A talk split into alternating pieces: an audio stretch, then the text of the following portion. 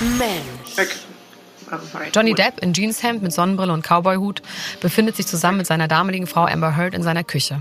Amber filmt die Szene heimlich mit ihrem Handy. Er läuft durch den Raum, reißt Schranktüren auf und knallt sie wieder zu. Er sucht etwas, ein Glas oder so. Er ist wütend. Sie streiten sich um etwas, was am Morgen passiert oder nicht passiert sein soll. But nothing happened this morning, sagt Amber. No, that's the thing. You wanna see crazy? I'll give you fucking crazy. You wanna see crazy? I show you crazy, sagt Johnny aggressiv und schüttet sich dann provokant ein Glas randvoll mit Rotwein ein. Die Flasche ist danach leer. Are you crazy? Have you drunk this whole thing this morning? Amber, hast du die ganze Flasche heute Morgen schon ausgetrunken? Dann sieht Johnny das filmende Handy und schlägt es vom Tisch. Dieses Video wurde irgendwann 2015 oder 2016 aufgenommen und ist ein Beweismittel in dem wohl öffentlichsten Promi-Prozess, den es je gab. Amber Heard und Johnny Depp verklagen sich gegenseitig wegen Verleumdung, Gewalt und viel mehr. Die Öffentlichkeit erfährt in insgesamt 24 Prozesstagen, die live im Internet übertragen werden, aber noch sehr viel mehr über das Leben des einzigen Frauenschwarms, was ich eindeutig als TMI, also Too Much Information, verbuchen würde.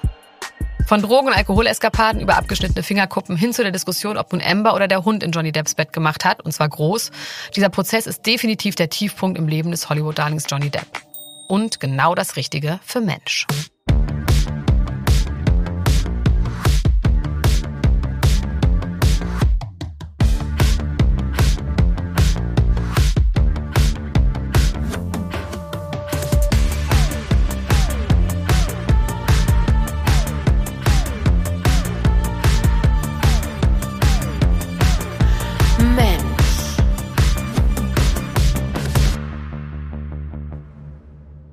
Hallo und herzlich willkommen zur ersten Folge von Mensch Johnny Depp hier in unserem wunderbaren Podcast Mensch. Mein Name ist Elena Gruschka. Heiko, wie geht's dir denn heute Morgen? Mir geht's gut, ja. Dir auch? Einfach so, einfach so, top. Warum denn nicht? Einfach mal Warum keine denn nicht? Beschwerden, keine Probleme, keine Klagerei, einfach nur so. Super. Ich soll dich ganz lieb von meiner Mutter grüßen. Oh, das ist nett. Du kannst sie zurückgrüßen. Sie heißt, ich sag den Namen nicht, aber du kannst sie grüßen, weil die hört diesen Podcast tatsächlich. Unbekannterweise sagt man dann doch, oder? Ja, Ja. schöne Grüße. Also ähm, vielleicht lernen wir uns ja irgendwann mal kennen, wer weiß es. Bestimmt, ja. Also sie ist auf jeden Fall sehr großer Fan von dir, Ja. auch großer Fan von mir, aber sie sagt schon auch, naja, Elena, also du redest schon ganz schön schnell. Das ist auf jeden Fall angenehm für mich, wenn dann zwischendurch Heiko Bär mal das Ganze ein bisschen beruhigt, weil, Weil ich so, Ja. so, so leicht lethargisch und sediert irgendwie rede im Vergleich zu dir. nee, ich glaube einfach, dass ich sehr, sehr schnell bin und du einfach normal bist. Aber sie ist auf jeden Fall Fan. Du redest schnell, aber ich finde das gut, weil man muss halt auch, also Zackigkeit ist doch einfach auch gut, finde ich im Leben. Dankeschön. Mama, hast du das gehört? Hast du gehört, was der Heiko Berg gesagt hat? Naja, also ich freue mich auf jeden Fall auf Mensch Johnny. Wir haben ja beide auch schon in der Vorbereitung gesagt, dass uns das irgendwie viel Spaß gemacht hat. Ja. Es ist irgendwie so eine geile alte Welt, in die man auch nochmal eintaucht. So 90er, bisschen Glamrock. Ne? Also irgendwie hat mir das sehr gut gefallen. Total. Da tauchen wirklich Leute auch so aus meiner erweiterten Jugend auf, sage ich mal so. Das finde ich sehr schön. Und ich wusste vieles, aber vieles auch nicht. Ja, oder man hat Sachen vergessen und Ja. vor allem diese ganze Backstory ist irgendwie auch immer interessant. Ne? Ja, also klar. Ich habe ja gerade gesagt, dass dieser Prozess der Tiefpunkt in Johnny Depps Leben war, Mhm. aber ich glaube, wir können davon ausgehen, dass das auch der Tiefpunkt in Amber Heards Leben war, oder? Ja, ist ja auf jeden Fall. Und vielleicht dauert er bei ihr noch länger an, oder? Ja, und ich hatte bei diesem Prozess auf jeden Fall sehr gemischte Gefühle. Ne? Aus Trash- und Gossip-Sicht war das alles natürlich wahnsinnig interessant.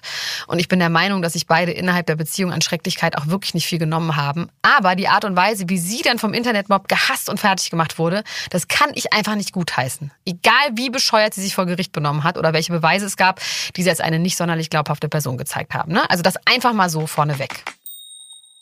Zu dem Prozess kommen wir noch ausführlich, aber ich wäre ja nicht Deutschlands Nummer 1 Gossip-Podcasterin, wenn ich mich nicht gemeinsam mit Heiko Bär knietief in Johnny Depps gesamtes Leben reingekniet hätte, in insgesamt drei Folgen.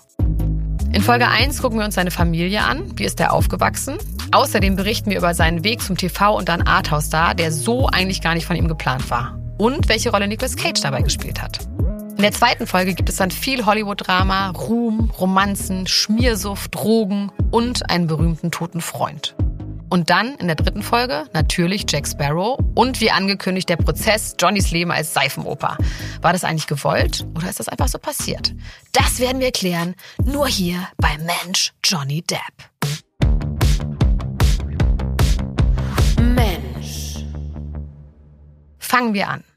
Wie immer am Anfang. Und diesmal liegt der Anfang im amerikanischen Bundesstaat Kentucky. Das kenne ich, Heiko, von Kentucky Fried Chicken. Das esse ich sogar manchmal. Wirklich? Ja. Nee, das glaube ich nicht. Doch. Ich habe gerade habe ich ein paar Hühnerbeine gegessen zusammen mit Jasa Fritzi Bauer. Holst du dir dann so einen Eimer? Ja, ein Eimer, es wird einem natürlich immer so ein bisschen schlecht, wenn man sich überlegt, wenn da sechs Hühnerbeine drin sind, dass es einfach drei ganze Hühner sind. Das ist natürlich immer so ein bisschen traurig. In Kentucky wird vor allem Soja und Tabak angebaut. Irgendwo zwischen den eher bekannteren Großstädten St. Louis und Nashville liegt Owensboro, eine Kleinstadt mit ca. 60.000 Einwohnern. Wie jeder Ort in den USA muss auch Owensboro natürlich einen Titel haben und der lautet Barbecue Center of the World. Wegen des Internationalen Barbecue Festivals. Ja, klar. Es ist, wie ihr euch denken könnt, wahnsinnig unglamourös. Am 9. Juni 1963 liegt dort Betty Sue Palmer im Catholic Mercy Krankenhaus in den Wehen. An ihrer Seite John Christopher Depp. Das wird nachher noch verwirrend. Es gibt nämlich drei John Christopher Depps in dieser Geschichte. Der erste sitzt im Kreissaal und hält Händchen, der zweite wird gerade geboren und zum dritten kommen wir später. Betty gebärt einen gesunden Jungen, der Johnny genannt wird. Er ist der jüngste von vier Geschwistern. Eine Schwester, eine Halbschwester, ein Halbbruder, Christy, Debbie und Danny. Ob Debbie wohl auch Depp mit Nachnamen hieß? Debbie Depp? Hm? Hoffentlich nicht.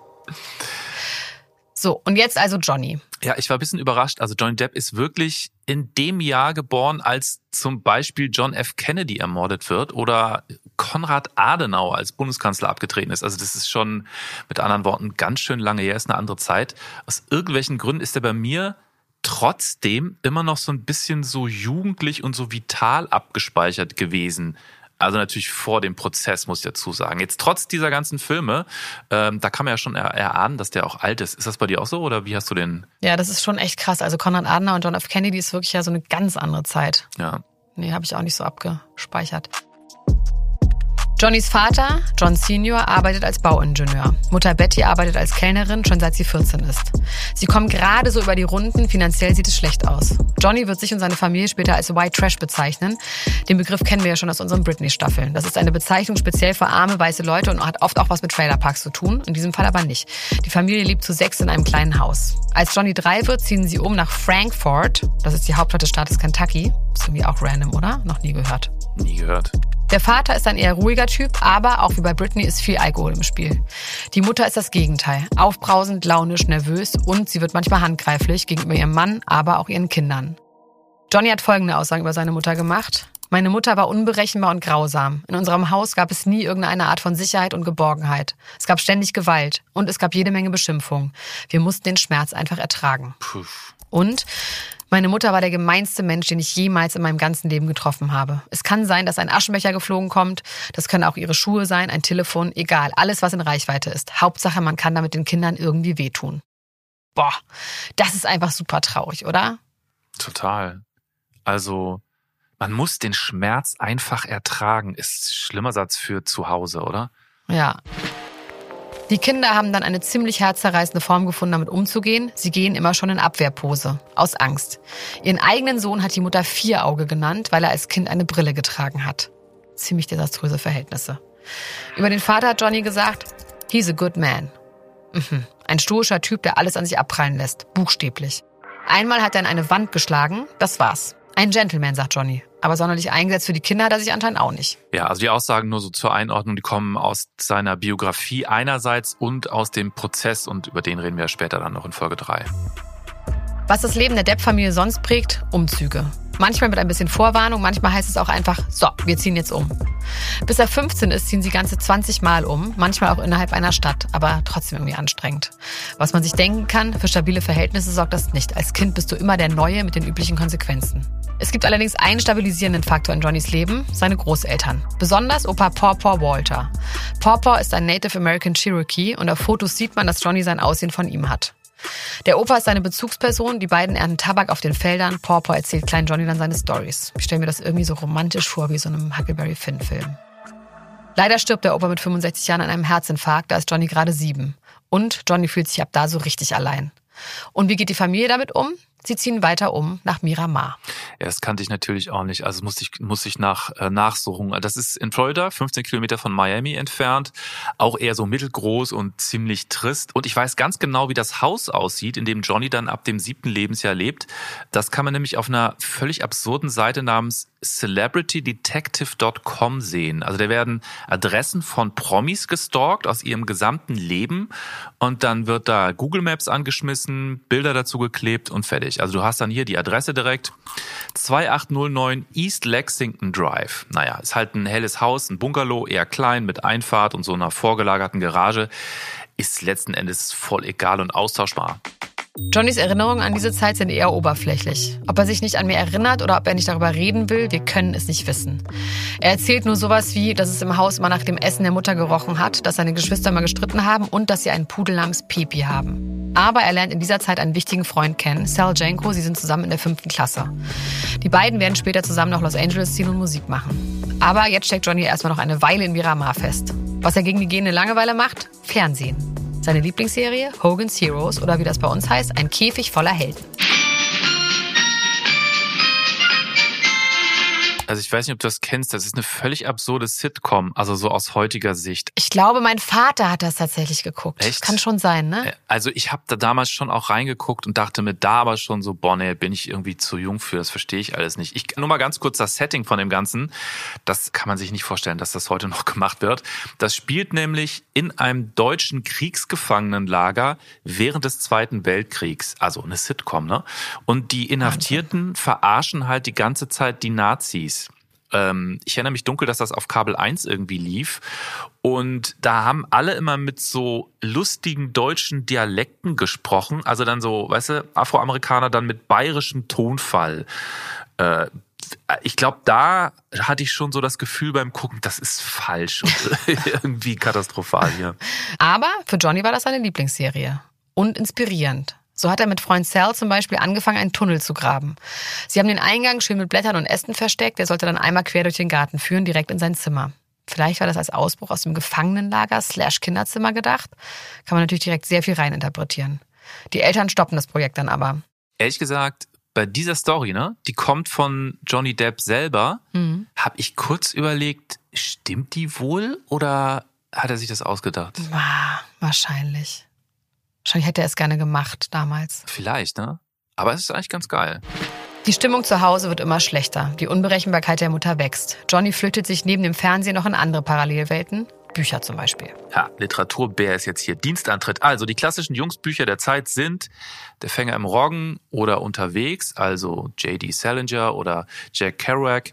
Und das hat Johnny alles verschlungen. Also da geht es viel um Gegenkultur und Jugendkultur und Anderssein.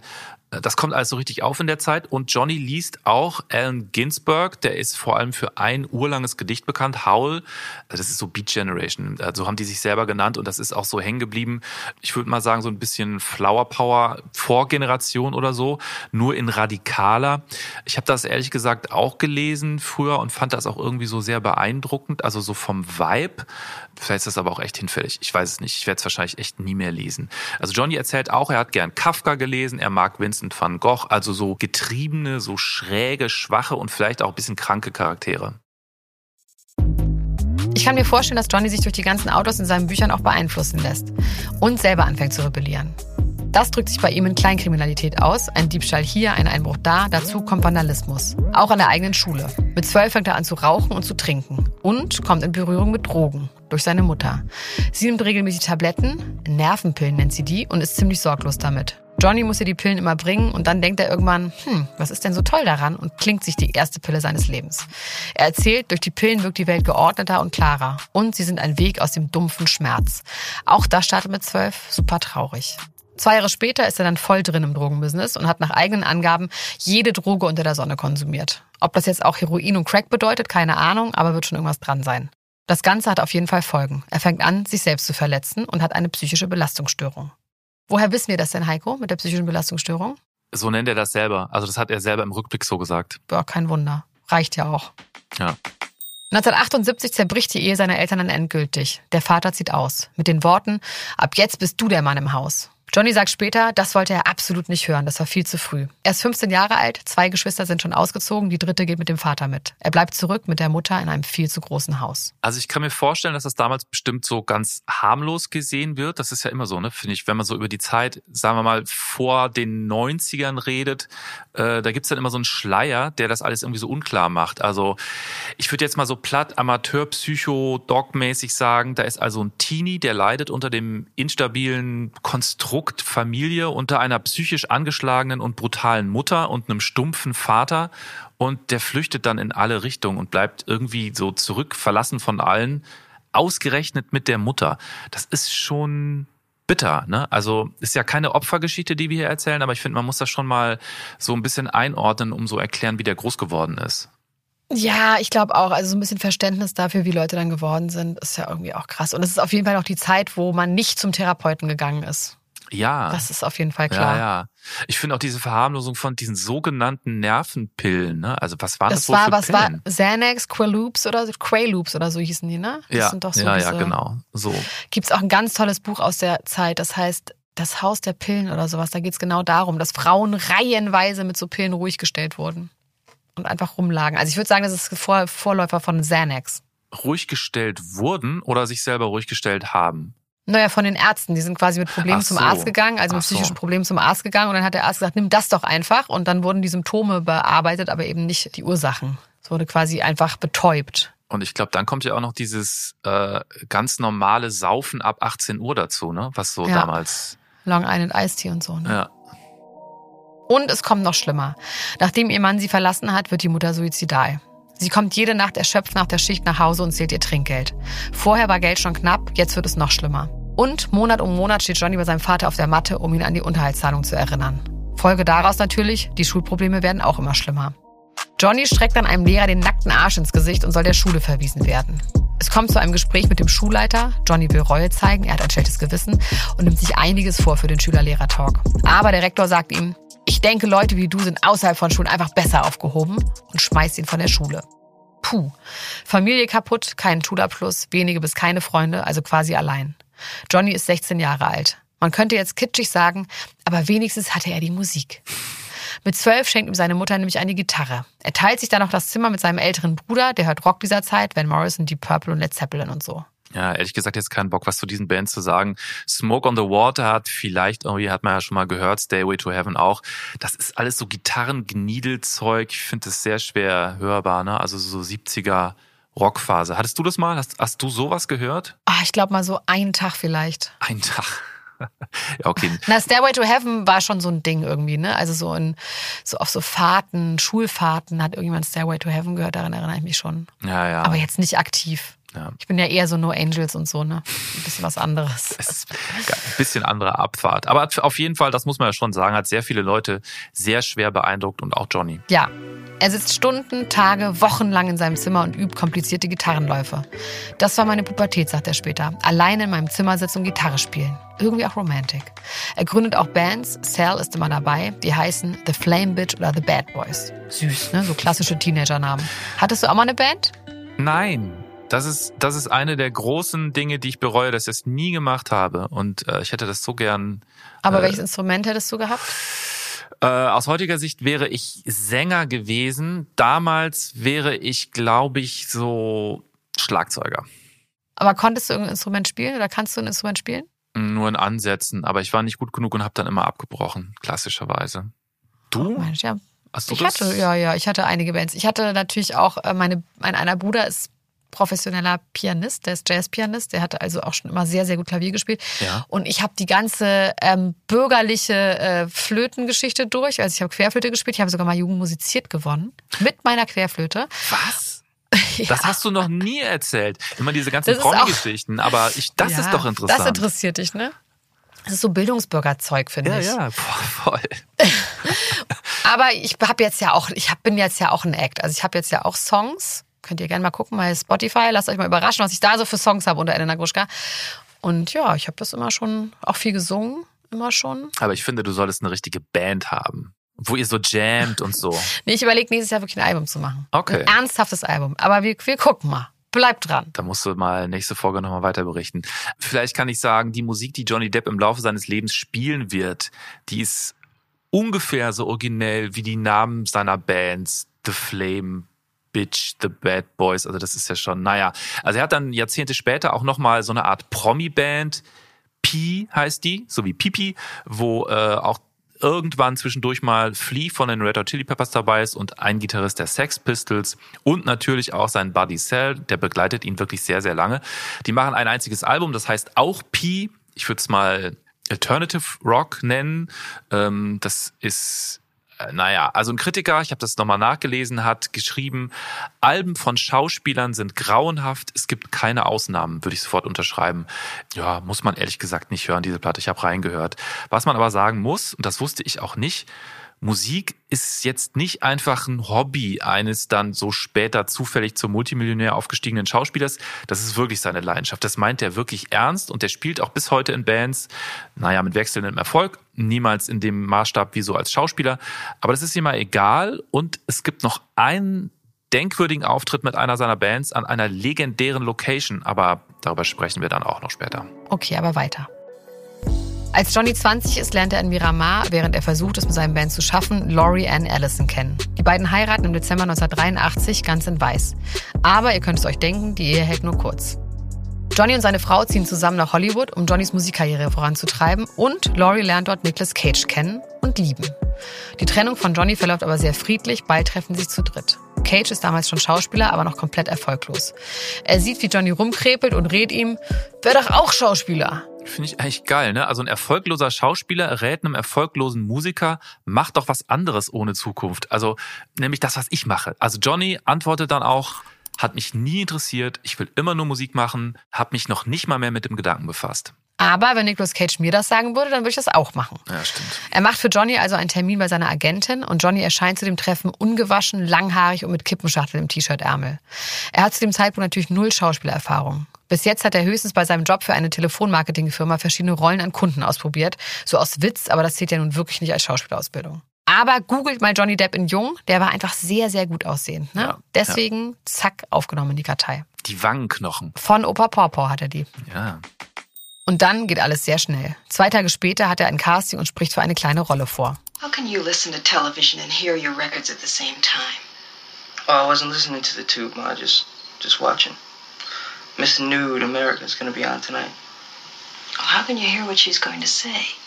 Who cares what she says?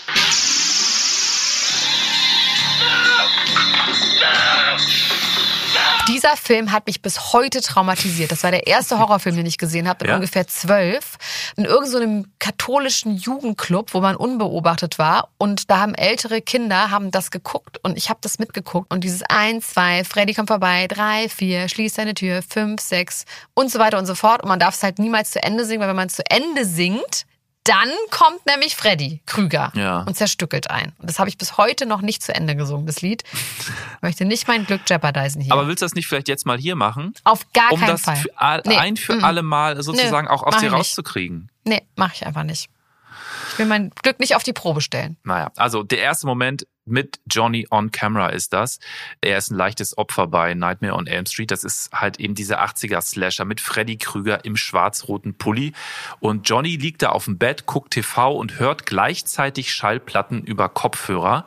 Und dann kommt seine Mutter rein und fragt, wie kann man das denn gleichzeitig machen? Also Stichwort Mediennutzung kommt mir alles sehr bekannt vor.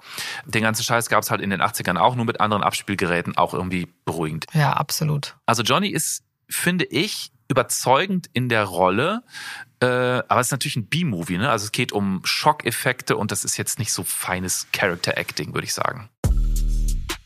Und so weit war er in dieser Zeit auch noch lange nicht. Er sagt selber, ich war nervös, ich hatte Angst und ich wusste nicht, wo ich stehen soll. Woher sollte ich denn wissen, wozu all diese Markierungen auf dem Boden sind? All das war Neuland für mich. Und das ist ja nur eine Seite des Jobs, ne? Die andere Text lernen. Wie soll das überhaupt gehen? Als er sich dann das erste Mal selber auf der Leinwand sieht, muss er sich literally übergeben. Bis heute guckt er eigene Filme sehr, sehr ungern. Der Film hat im November 84 Premiere und er verdient für seine Verhältnisse quasi ein Vermögen. Seiner Agentin gelingt es, ihn in immer mehr Filmen unterzubringen. Von den meisten hat man nie gehört. Dann aber kommt Platoon 1986.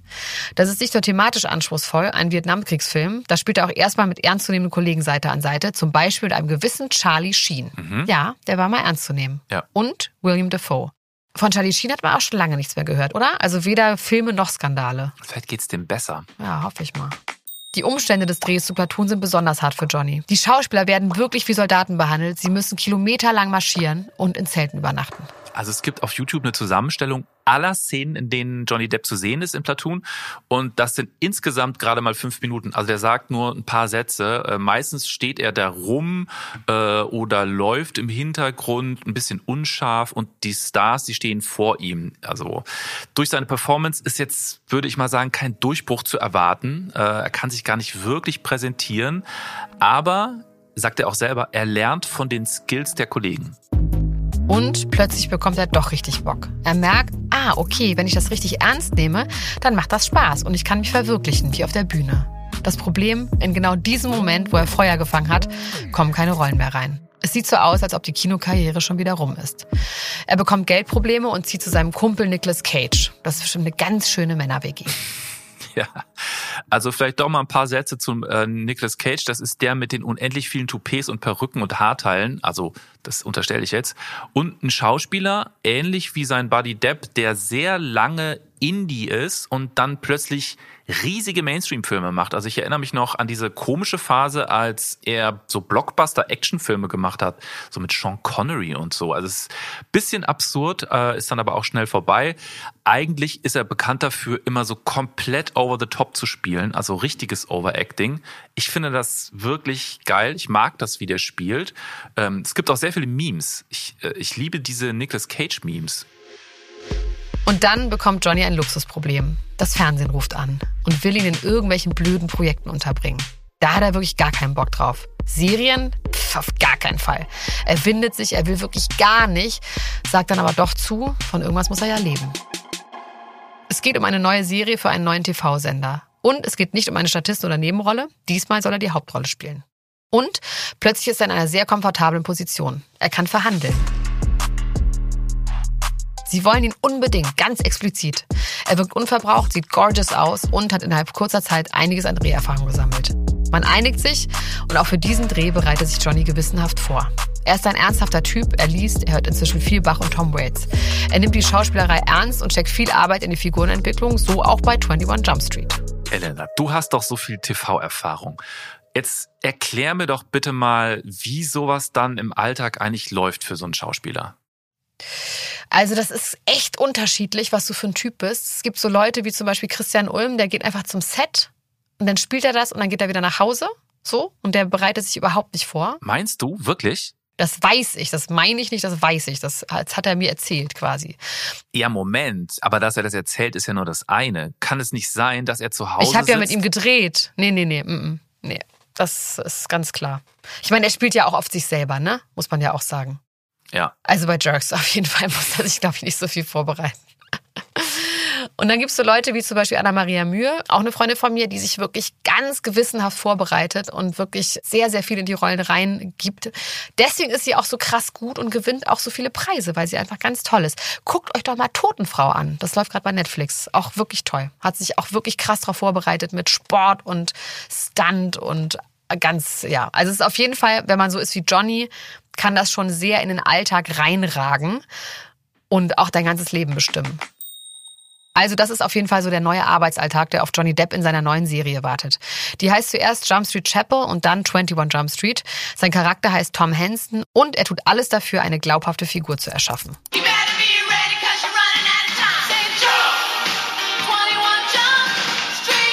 Also du hast mir ja schon im Vorfeld erzählt, dadurch bist du auf ihn aufmerksam geworden das erste Mal.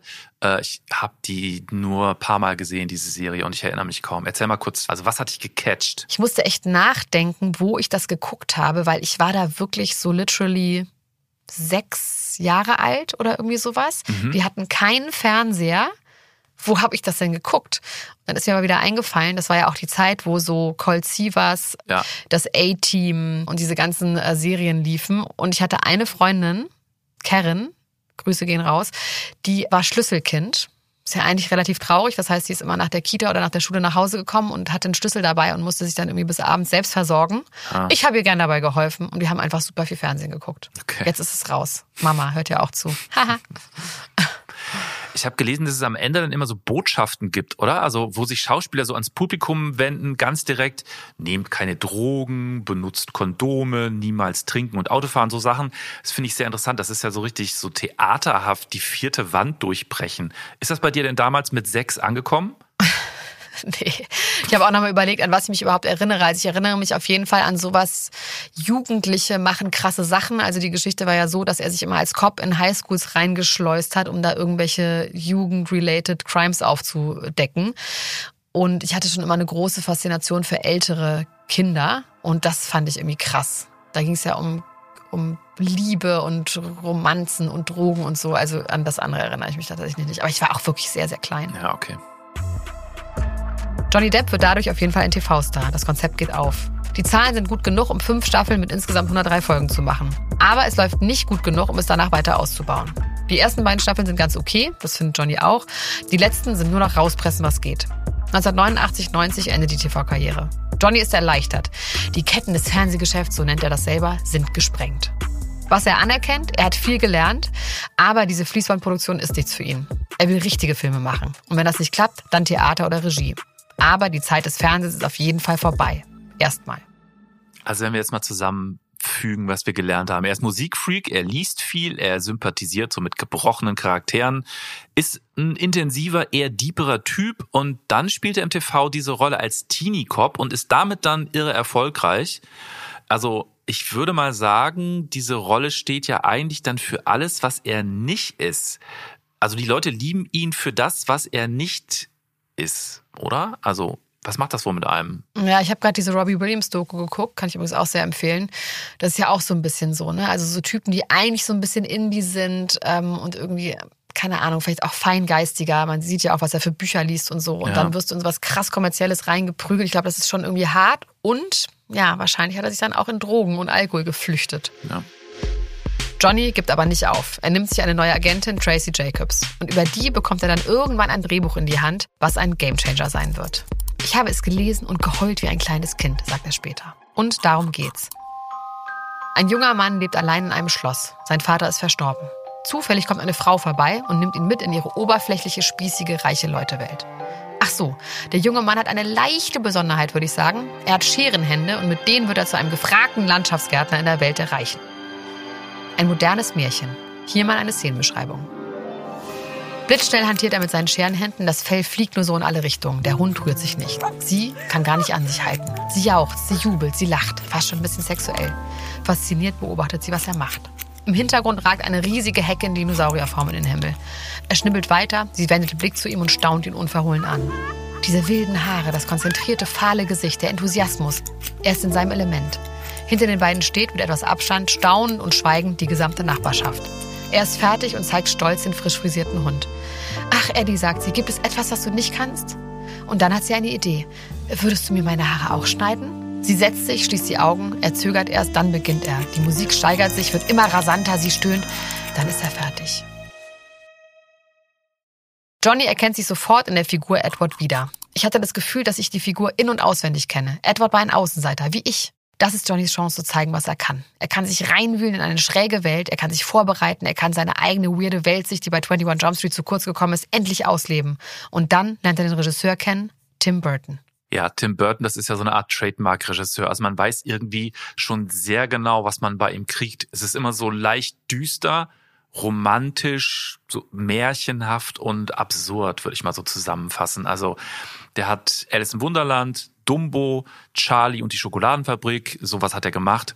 Der verfilmt gerne so bekannte Stories, nur dann mit eigenem Spin. Ich bin übrigens, also meine Familie, äh, wir sind in Dumbo gegangen und haben gedacht, das ist jetzt so schöne Unterhaltung für uns alle. Nach ohne Scheiß, fünf Minuten waren die Kinder krass verschreckt und ähm, die haben das Kino verlassen. Also Ja. absurd, dass ich da äh, in diese Falle getappt bin. Naja, also Edward mit den Scherenhänden ist übrigens seine eigene Story, hat er selber geschrieben, hat er lange mit sich rumgetragen und sagt er selber, in Johnny Depp hat er so eine Art Seelenverwandten getroffen. Die beiden machen, das weiß ja auch jeder, sehr viele Projekte dann in Zukunft. Eigentlich stand Tom Cruise ganz oben auf der Liste für Edward. Aber Tim Burton entscheidet sich anstattdessen für einen gelangweilten TV-Schauspieler mit wenig Filmerfahrung. Stell dir mal vor, Edward mit den Scherenhänden, aber gespielt von Tom Cruise. Johnny hat erstmal richtig Schiss. Er glaubt, dass er sowieso keine Chance hat und will das Treffen mit Burton schon absagen. Als sich dann allerdings das erste Mal gegenüberstehen, wird beiden sehr schnell klar, das ist was ganz Besonderes. Burton erinnert sich so. Ich habe mich in ihm wiedererkannt. Wir haben einen ähnlichen Hintergrund. Vorstadt, bisschen White Trash. Wir haben uns nicht mal verbal ausgetauscht, das war auf einem anderen Level. Magic Bromance. Die Dreharbeiten zu Edward mit den Scherenhänden finden in Florida statt. Praktisch, da kennt Johnny sich aus. Ein großer Teil der Rolle, sein Look. Wir erinnern uns, die wilden Haare, viel Make-up. Jeden Tag wird eine Stunde an seiner Frisur gearbeitet, dann wird er eine weitere Stunde das Lederkostüm eingenäht. Und das Ganze über vier Monate. Weihnachten 1990 kommt er in die Kinos. Ja, also Depp spielt diese Rolle schon sehr speziell. Fast wie so eine Stummfilmfigur aus den 20ern. Also er spricht fast gar nicht und kommuniziert nur über seine Augen, über Mimik und Gestik. Äh, ich muss sagen, ich habe Johnny Depp ja durch diesen Film wahrgenommen. Also ich habe ihn als bisschen anders wahrgenommen, glaube ich, als du. Also als der sensible, leise Künstlertyp. Und du hast ja diesen 21 Jump Street als äh, Einstieg gehabt in seine Welt. Hast du denn jetzt Edward jemals gesehen überhaupt? Ja, habe ich gesehen. Aber es hat bei mir nicht so wirklich einen Eindruck gemacht. Ich glaube, da geht es auch wirklich um eine männliche Hauptfigur. Das hat mich einfach nicht interessiert. Es ist ja ganz klar, also ne, da hätte man sich höchstens in die Frauen reinversetzen können. Ich fand ihn aber wirklich eklig anzusehen in der Rolle, deswegen hat mich das überhaupt nicht abgeholt. Eklig? Ja, eklig. Ich fand seine Schminke eklig, fand das mit den Scherenhänden eklig, fand die Haare widerlich. Und ähm, relaten konnte man mit dem ja auch nicht, weil es ja ganz klar ein einsamer Junge ist. Also das war nichts für mich. Aber es gab doch diese super romantische Liebesgeschichte mit Winona. Ja, aber trotzdem mit Winona konnte ich mich da irgendwie auch nicht, die war ja wirklich eine Nebenfigur. Konnte ich mich auch nicht mit identifizieren. Das ist ja oft das Problem bei Filmen, dass die Hauptfiguren eben Männer sind. Also damals bestimmt. Heute nicht mehr ganz so, würde ich sagen, oder? Ja, aber immer noch sehr viel. Der Film schlägt voll ein, Johnny schlägt voll ein. Er ist jetzt ein Filmstar. Er traut sich sogar den Film zu gucken und ist begeistert. Endlich hat er ein Umfeld, was ihn versteht und erkennt. Am Set von Edward knistert es mit seiner Co-Darstellerin. Er, der leicht trashige Serienstar, der im Arthouse-Kino einen Neuanfang wagt. Sie, Winona Ryder. Sie verlieben sich in der Story und während der Dreharbeiten verlieben sie sich auch in Real Life. So wird das ja oft erzählt. Johnny sieht Winona aber schon ein Jahr vorher bei einer Filmpremiere. Es war ein intensiver, langer Blick, sagt er später. Ich wusste da schon, was passieren wird. Es dauert aber noch ein paar Monate, dann treffen sie sich am Set wieder. Winona ist 17, Johnny ist 10 Jahre älter. Allerdings, Winona hat ihm einiges voraus. Sie ist beruflich viel erfahrener, hat unter anderem mit Cher schon Mehr Jungfrauen küssen besser oder Beetlejuice gedreht, also richtige Kinohits. Und sie arbeitet auch schon an eigenen Filmideen. Das erste richtige Date haben sie dann in dem Buchladen von Winonas Eltern. Um kurz was zu Johnnys Dating-Historie zu sagen. Johnny hat natürlich einige andere Beziehungen vorher. Mit nicht gerade unbekannten Frauen. Er war zum Beispiel mit Jennifer Grey von Dirty Dancing zusammen und hat ihr zwei Wochen nach Kennenlernen einen Antrag gemacht, den sie auch angenommen hat, hat aber nicht geklappt. Davor hat er Sherilyn Fenn von unter anderem Twin Peaks gedatet. Auch mit ihr war er verlobt. Johnny ist da recht fix. Aber ich kann das auch verstehen. Wenn ich verliebt bin, will ich auch immer sofort heiraten. Also zumindest in den ersten paar Wochen. Jetzt also Winona. Für die fliegt er regelmäßig zu ihren Filmsets. Er will die Beziehung nicht an Long-Distance-Problemen scheitern lassen. Manchmal kommt er nur zum Mittagessen und fliegt dann wieder zurück. Das war auf jeden Fall vor Klimawandel. Ja. Und auch mit Winona verlobt er sich dann sehr schnell, auch noch 1990. Im Sunset Strip Tattoo Studio lässt er sich den Schriftzug Winona Forever auf den Oberarm tätowieren. Sunset Strip kennen wir natürlich auch noch, ne? Von Kim, oder? Das war doch die Szene mit Paris Hilton. Genau, mit Paris zusammen. Könnt ihr auch hier hören in diesem Stream. Mensch, Kim Kardashian. Es beginnt eine Zeit, da sind die beiden das Traumpaar. Das ist ihr Auftritt bei den Golden Globe Awards 1991. Der ist aus heutiger Sicht wirklich zahm, nur ein einziger Paparazzo ruft rein. Kein Gedränge, kein Blitzlichtterror. Johnny sieht fantastisch aus, Winona sieht auch fantastisch aus, aber sie wirkt etwas scheuer, etwas gehetzter. Man bekommt da schon den Eindruck, dass es ihr vielleicht alles ein bisschen zu viel ist. Ja, und das ist ja noch vor der Zeit der wirklich krassen Boulevardisierung von allem. Ich würde sagen, die beiden, die standen damals so ein bisschen für eine Zeit. Also dieses ganze Grunge-Ding, kaputt, aber auch soft und romantisch, so ja, 90er Jahre Alternative Culture, ne, die aus Versehen Mainstream geworden ist vielleicht. Die waren das, was vielleicht später mal Brad Pitt und Angelina Jolie waren. Ich weiß gar nicht, mit welchem Promi-Paar kann man das jetzt eigentlich vergleichen? Also wer steht jetzt so für den Zeitgeist? Für diese Art von Beziehung, die auch so leicht was Toxisches hat, ist es auf jeden Fall Machine Gun Kelly und Megan Fox. Mhm. Die zelebrieren das ja auch und sagen ja auch, dass ähm, Brad Pitt und Angelina Jolie ihr Vorbild sind und so. Und ähm, über die ist sehr, sehr ähnlicher Vibe. Die trinken auch ihr Blut gegenseitig und so. Ach so, die, die beiden, ja, ja. Mhm. Die Beziehung von Johnny und Winona hält drei Jahre, dann ist alles vorbei. Er will sich sein Tattoo entfernen lassen, das ist aber so schmerzhaft, dass da bis heute wie nur Forever steht. Das ist auch eigentlich der wahre Satz, sagt er später. Der Johnny, so ein Schlitzohr. 1993, Johnny ist jetzt 30, Single und reich. Er hat noch einige Filme gemacht, zum Beispiel Crybaby, Gilbert Grape oder Ed Wood und absurderweise nochmal ein Nightmare on Elm Street. Er ist auf jeden Fall zu Geld gekommen. Mit seiner Mutter läuft es inzwischen auch besser. Er hat ihr eine Ranch gekauft, er selber hat vier Autos in der Garage. Was macht man denn jetzt? Johnny überlegt. Irgendwie gibt es nichts mehr in ganz Los Angeles, das ihn reizt. Er war schon überall, hat in der Filmwelt viel erreicht, ihm ist langweilig. Irgendwas Neues muss passieren. Ein Club vielleicht? Ja, das ist es, sein eigener Club. Der Name Viper Room. Oha, Heiko, ich ahne Böses. Oh, oh. Ja. In der nächsten Folge wird es dann saftig. Ein Toter, Kate Moss, Vanessa Paradis, viele Drogen, zerschlagene Hotelzimmer, eine 95 Meter lange Kanone und viel mehr nur hier bei Mensch Johnny Depp. Und wenn euch dieser Podcast gefällt, was ich sehr hoffe, weil es ist ein ganz toller Podcast, dann drückt doch mal oben auf diese Abo-Glocke. Dann bekommt ihr immer eine Nachricht, wenn eine neue Folge draußen ist. Und wir freuen uns einfach auch, weil wir dann in den Charts vielleicht mal auftauchen. Tun wir ja sowieso, aber noch weiter oben. Die Eins wäre schon mein Traum irgendwann, Heiko. Oder? Wir auf der Eins. ja, klar. Also ich, ich, wir haben es auch verdient, sage ich jetzt mal so. Finde ich auch, man soll ja immer groß denken. The sky ist der Himmel. Und damit sage ich Tschüss, bis zur nächsten Folge, wenn es wieder heißt Mensch Johnny Depp, nächsten Donnerstag. Bis dann. Tschüss. Ciao. Ciao, ciao, ciao, ciao, ciao, ciao, ciao. Der ist schon wieder weg. Die hat nicht nur A gesagt, sondern auch. Es, glaube ich, aufschreiben und schicken, damit Also wir kriegen. man sagt ja, wer A sagt, muss auch B sagen. Ja, ja, ja, das Aber hab ich ich habe verstanden. das ganze Alphabet bis hin auf. Mensch. Mensch ist ein Podcast von 7-One Audio, produziert von den WakeWord Studios. Moderation und Konzept Elena Gruschka und Heiko Beer. Executive Producer 7-One Audio Alexander Kraftschick. Producer 7-One Audio Marius Fraune. Executive Producer WakeWord Sven Rüdicke und Ruben Schulze-Fröhlich. Projektleitung WakeWord Miriam Aberkane. Redaktion Heiko Beer, Mira Dönges. Produktion Felix Stäblein. Musik Elena Gruschka und Nikolai Potthoff.